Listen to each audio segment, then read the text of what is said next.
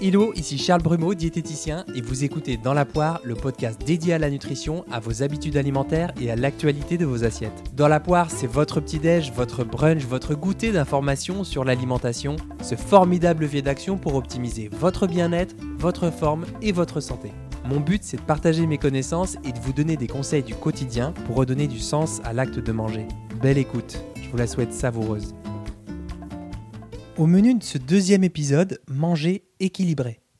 On a vu dans le premier épisode pourquoi c'était très important de manger en conscience. Pour le plaisir, pour être à ce qu'on fait, pour mieux digérer, pour respecter ses sensations alimentaires et peut-être faire des choix profondément bons et juste pour vous. Aujourd'hui, je vais vous parler de manger équilibré. Pourquoi je vous parle de ça? D'abord parce qu'on est assailli de messages de prévention de santé publique et de recommandations nutritionnelles 5 fruits et légumes par jour, des féculents à chaque repas, une à deux fois de la viande, du poisson ou des œufs, un peu de matière grasse. Ça fait peut-être pas mal à digérer. Ensuite, parce que vous êtes à bloc sur le rééquilibrage alimentaire quand vous m'envoyez des directs messages sur mon compte Instagram. Et donc, je préfère vous dire, avant de rééquilibrer quelque chose qui serait pour vous déséquilibré, eh bien, je préfère creuser la question de l'équilibre. Moi, ça me paraît logique. Et enfin, parce que j'ai vraiment l'impression que c'est parfois une question clivante pour vous, dans le sens où vous pensez que l'équilibre alimentaire, eh bien, c'est l'Eldorado de l'assiette, c'est quelque chose de figé, de parfait, une sorte de pays où tout irait bien, toujours, tout le temps.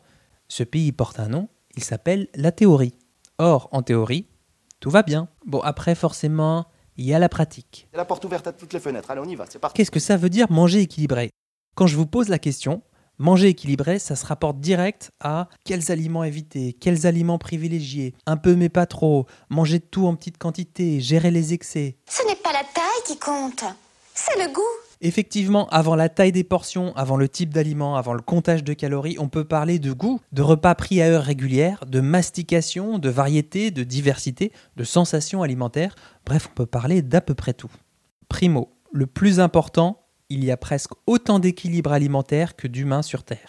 Traduction, votre meilleur ami super healthy qui boit des jus de Shrek le matin, qui mange des salades de quinoa le midi et des collations en mode pomme amande à 16h30, réglé comme une horloge, eh ben c'est son équilibre à elle. Si ça lui convient vraiment après tout, pourquoi pas? Vous, peut-être que ça pourrait vous convenir, peut-être sur quelques jours, peut-être pas du tout, et c'est complètement ok. Donc, le bon équilibre, c'est le vôtre pas celui de la voisine, ou des filles ou des mecs super gaulés sur les réseaux sociaux qui partagent leur routine bien-être, leurs témoignages, et moi je fais ça, donc vous devriez faire ci, vous devriez faire ça. Si ça vous inspire et que vous le faites naturellement, sans contrôle mental, tant mieux pour vous.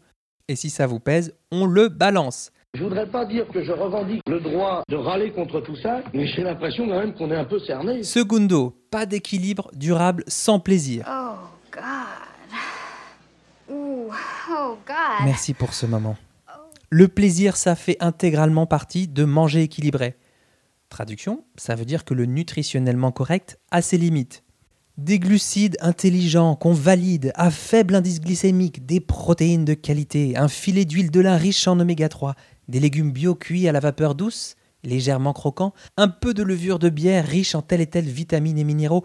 Ok Et Bon, alors déjà, j'ai jamais eu de conversation avec un glucide, donc je peux pas vraiment vous dire ce qu'est un glucide intelligent ou un glucide qu'on valide. D'ailleurs, validé par qui, comment, pourquoi.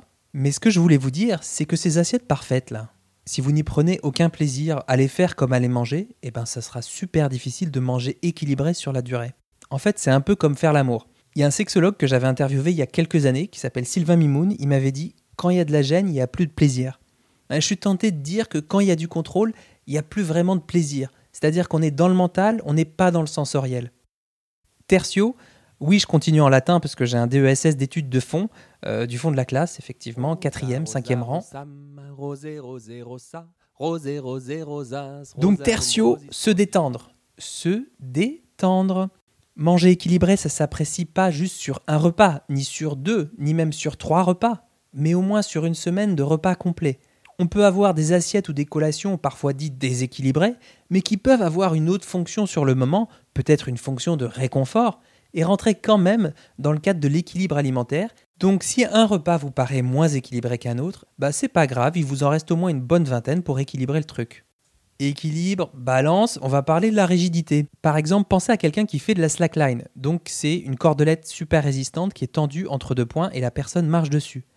Bah parfois ça tremble, Parfois, ça tangue un peu à gauche, un peu à droite.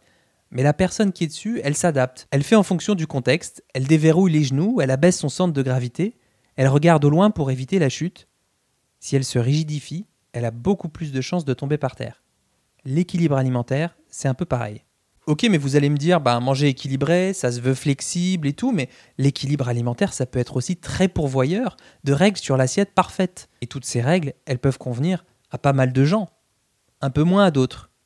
En fait, plus vous serez dans le contrôle en mode super rigide, et moins vous serez capable de vous laisser de la flexibilité, de vous adapter et de bien vivre les différents contextes alimentaires. Prenons un exemple. Vous pensez, j'ai lu que les amandes grillées et salées, c'était pas top parce que les oméga 3 sont super sensibles à la cuisson.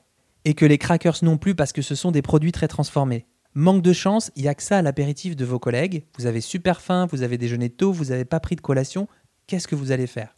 Vous contrôlez Boire à jeun parce que les amandes grillées et salées, c'est vraiment pas top? Ou plutôt picorer dans l'assiette quelques amandes et les déguster avec un esprit de découverte en vous disant qu'elles sont quand même rudement bonnes et que de temps en temps, bah ça change et c'est ok. Bah voilà, l'équilibre alimentaire c'est aussi ça, se laisser de la flexibilité. Je vais même aller un tout petit peu plus loin, la vraie question c'est même pas la règle, c'est est-ce que cette règle elle me convient à moi? Est-ce qu'elle fonctionne dans mon contexte alimentaire d'ici et maintenant? Est-ce que cette règle elle aide à me rapprocher de ce qui compte vraiment pour moi dans la vie que j'aimerais vivre alors parfois il y a des conflits de règles, il y a des conflits de valeurs. Quand je parle de valeurs et d'alimentation, c'est pas respect, liberté, égalité, fraternité, c'est pas vraiment ça, c'est apprendre au sens où qu'est-ce qui est vraiment important et précieux pour moi dans la vie que j'aimerais avoir. C'est ça une valeur quand, quand j'en parle ici dans cet épisode. Moi par exemple, j'aime pas les aliments ultra transformés. D'ailleurs, j'utilise plutôt le terme de produits ultra transformés parce que je trouve que ça correspond mieux. C'est pas vraiment des substances énergétiques qui soutiennent notre développement et notre croissance. J'aime pas la philosophie qu'il y a derrière, j'aime pas comment c'est produit, bref, c'est pas trop mon truc. Mais derrière tout ça, il y a aussi la valeur de prendre soin de la nature, en limitant le plastique et tout type d'emballage. Faire attention aux ressources qu'il a fallu pour toutes les étapes de transformation de cet aliment. Il y a aussi prendre soin de ma santé sur le long terme. Et il y a aussi m'impliquer dans mes achats pour faire évoluer la société dans laquelle j'aimerais vivre et celle que je voudrais pour mon fils. Et dans le même temps, ce carré de chocolat au lait, gras, salé, sucré, huilé même, croustifondant à souhait. Eh ben ouais, c'est un produit transformé.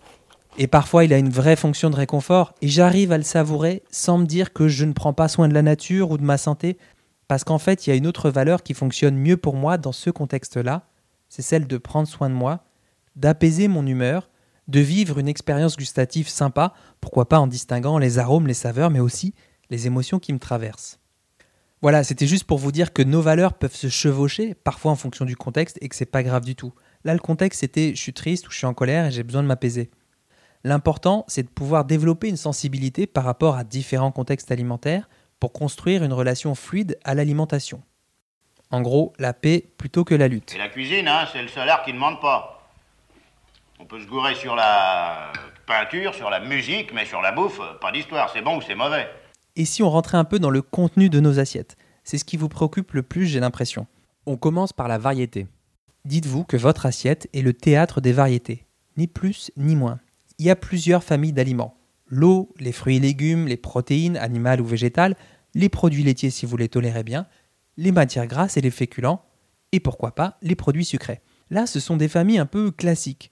Selon vos préférences, et selon ce que vous tolérez, L'idée, c'est de pouvoir retrouver ces familles le plus souvent possible dans l'assiette, au lieu de faire une croix sur tel ou tel type d'aliment, ou encore une fois de décaler une ou deux familles selon vos envies de la journée et les retrouver régulièrement, puisque manger équilibré, ça s'apprécie au moins sur la semaine, voire sur plusieurs semaines, comme on l'a vu. Variété, diversité maintenant. Au sein de ces groupes, vous allez piocher dans les familles pour varier les sources de plaisir et de nutrition. Par exemple, piocher dans le groupe des légumineuses pour consommer des pois cassés ou des haricots rouges pour changer des lentilles, alternez le type de viande et ou de poisson si vous en mangez, ou dans le groupe des céréales, aventurez-vous sur des céréales complètes, semi-complètes, tentez le sorgho, le millet, voire des pseudo-céréales comme le quinoa. Déjà, ça vous changera du riz ou du blé. D'une part, ça limite l'ennui. Effectivement, quand on mange toujours la même chose, on a moins d'entrain pour cuisiner et passer à table. D'autre part, chaque variété a ses propriétés nutritionnelles. L'idée, c'est d'inviter cette diversité dans vos assiettes, voire de la réinviter, le plus possible pour combler vos besoins et surtout vos envies. Voilà pour ce deuxième épisode sur le thème du manger équilibré. L'idée c'était de vous rassurer et de vous dire que c'était pas si compliqué que ça de le mettre en place progressivement, tranquillement, à votre rythme. Vous avez vos habitudes alimentaires. Ok, elles sont là, elles sont parfois bien ancrées depuis des générations et des générations, on va pas les changer du jour au lendemain. Regardez si elles fonctionnent pour vous et si elles vous rapprochent de la vie que vous aimeriez vivre ou si au contraire elles vous en éloignent. En gros, est-ce qu'elles sont ok pour vous ou pas ok pour vous? Selon la réponse, vous savez quoi faire. Un petit récap on a vu que le bon équilibre n'existait pas, ou plutôt qu'il en existait beaucoup. Donc en fait, le bon équilibre, c'est le vôtre. On a vu aussi que le plaisir était au moins aussi important que la flexibilité, la variété des familles d'aliments et la diversité. C'est exactement pour cette raison que dans cet épisode, je fais exprès de ne pas vous indiquer d'assiette équilibrée. Vous la prendriez pour une assiette parfaite à reproduire tout le temps. No way. Ensuite, manger équilibré, ça ne se joue pas sur un seul repas, mais sur l'ensemble des repas pris sur plusieurs semaines. Donc faut se détendre, voilà. On n'est pas bien? Si. Paisible Je vous laisse sur ce mot, détendre. Et vous l'écrivez comme vous voulez.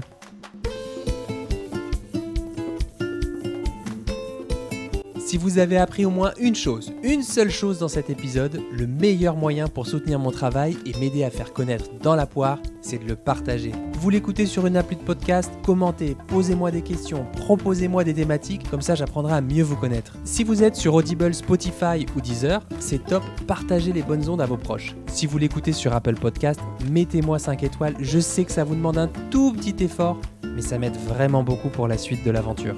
D'ici là, restons en contact sur le blog charlesbrumeau.com, sur Instagram à charlesbrumeau, où vous trouverez un lien pour me rejoindre pour une consultation en visio. Merci de votre écoute, de votre attention, de votre temps. Mettez-les au service de votre alimentation.